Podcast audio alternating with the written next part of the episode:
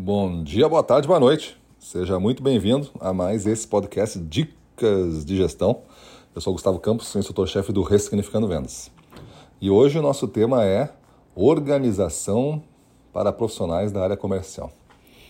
Se nós pensarmos a atividade de vendas ou de gestão comercial, elas estão muito próximas. Existem diversas maneiras de você executar uma performance determinada.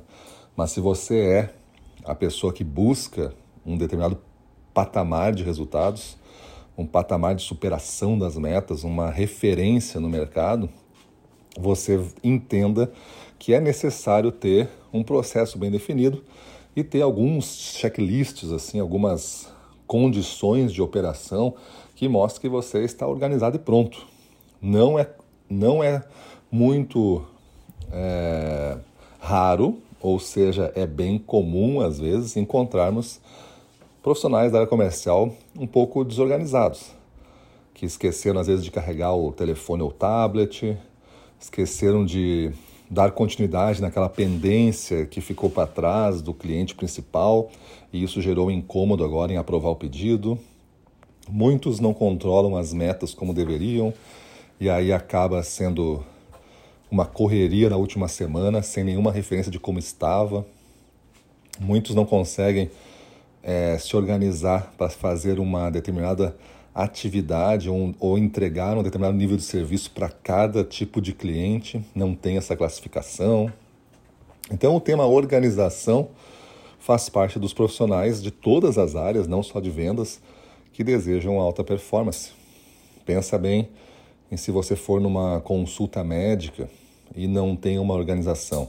Pensa bem, você for num restaurante com a sua família e vocês pedirem quatro pratos e não tem uma organização. É servido primeiro um prato, depois de 15 minutos vem um outro prato, depois de 15 minutos vem um outro prato, depois de 15 minutos passa uma hora para receber todos os quatro pratos e cada um da mesa teve que comer separado para não esfriar a comida.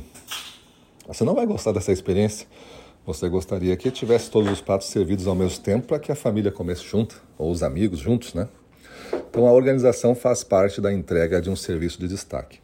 E é muito importante que você saiba se avaliar se você é uma pessoa organizada ou não, e não sendo, é, partir então para o que eu preciso fazer, quais são os primeiros dois, três passos, para que eu consiga então fazer essa, essa pauta de organização ser presente na minha vida. Às vezes, um ponto inicial você avalia é o uso de uma agenda, de uma forma de se organizar visualmente no tempo. Eu gosto das agendas com uma, uma, visão, uma, um, uma, um papo semanal, assim, que eu consiga ter início e fim da semana, determinar coisas para a semana, distribuir ao longo dos dias, ir controlando os dias e, as, e separando compromissos e atividades. Então, eu gosto muito desse tipo de agenda. Até criamos uma agenda para nós, né? A gente chama de agenda de, do líder, agenda da prosperidade, para que é, tenha a nossa metodologia. Mas você com as suas ferramentas. Imagina você iniciar a organização pela pauta do tempo, como é que você está administrando o tempo. E depois, eu acho que cabe você a ver o nível de detalhe que você está entregando, que você é encarregado. Muitas vezes a organização é, é uma falta de critério no detalhe, ou até mesmo de anotação. A pessoa confia muito na memória e a memória está falhando seguidamente.